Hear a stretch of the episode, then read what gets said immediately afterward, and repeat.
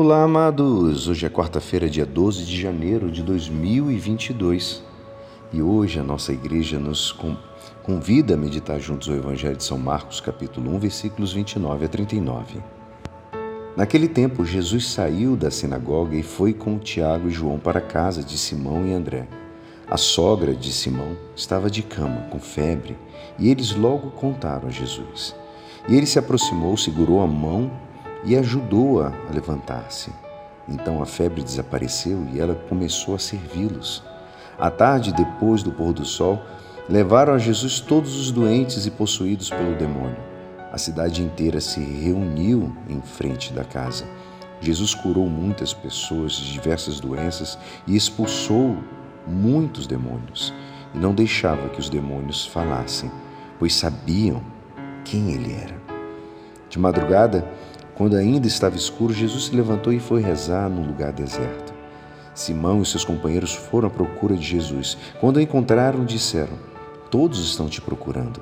Jesus respondeu: Vamos a outros lugares, às aldeias da redondeza. Devo pregar também ali, pois foi para isso que eu vim. E andava por toda a Galiléia, pregando em suas sinagogas e expulsando os demônios. Esta é a palavra da salvação. Amados, hoje vemos claramente como Jesus dividia a jornada. Por um lado, dedicava-se à oração e, por outro, à sua missão de predicar com as palavras e com suas obras. Contemplação e ação, oração e trabalho. Estar com Deus e estar com os homens. Esse é o grande exemplo desse evangelho para nós hoje, amados. Uma coisa não pode ficar apenas solitária. Precisa dos dois lados. De fato, vemos Jesus entregando em corpo e alma em sua tarefa de Messias e Salvador.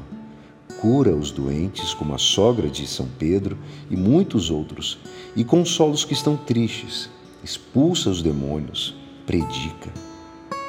Mas Jesus procurava também tempo de solidão para se dedicar à oração ele orava. Em outras partes do Evangelho, vemos também Jesus dedicado à oração em outras horas, inclusive altas horas da noite. Sabia distribuir o tempo sabiamente para que sua jornada tivesse um equilíbrio razoável de trabalho e oração. Nós dizemos frequentemente: não tenho tempo, estou muito ocupado com o trabalho, com as coisas do profissional, com as coisas de casa.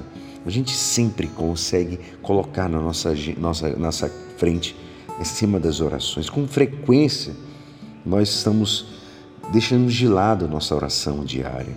Fazer muitas coisas importantes, isso sim, mas corremos o risco de esquecer a mais necessária, que é a oração. Devemos criar um equilíbrio para fazer uma sem deixar de fazer as outras. São Francisco, amados, ele nos propõe assim: há que trabalhar fielmente e com dedicação, sem apagar o espírito da santa oração e devoção, para o que hão de servir as outras coisas temporais. Deveríamos, amados, nos organizar mais, disciplinarmos, domesticando o nosso tempo e, o que é importante, há de caber, ainda mais o que é necessário. Oremos. E é assim, esperançoso que esta palavra poderá te ajudar no dia de hoje que me despeço. Meu nome é Alisson Castro e até amanhã. Amém.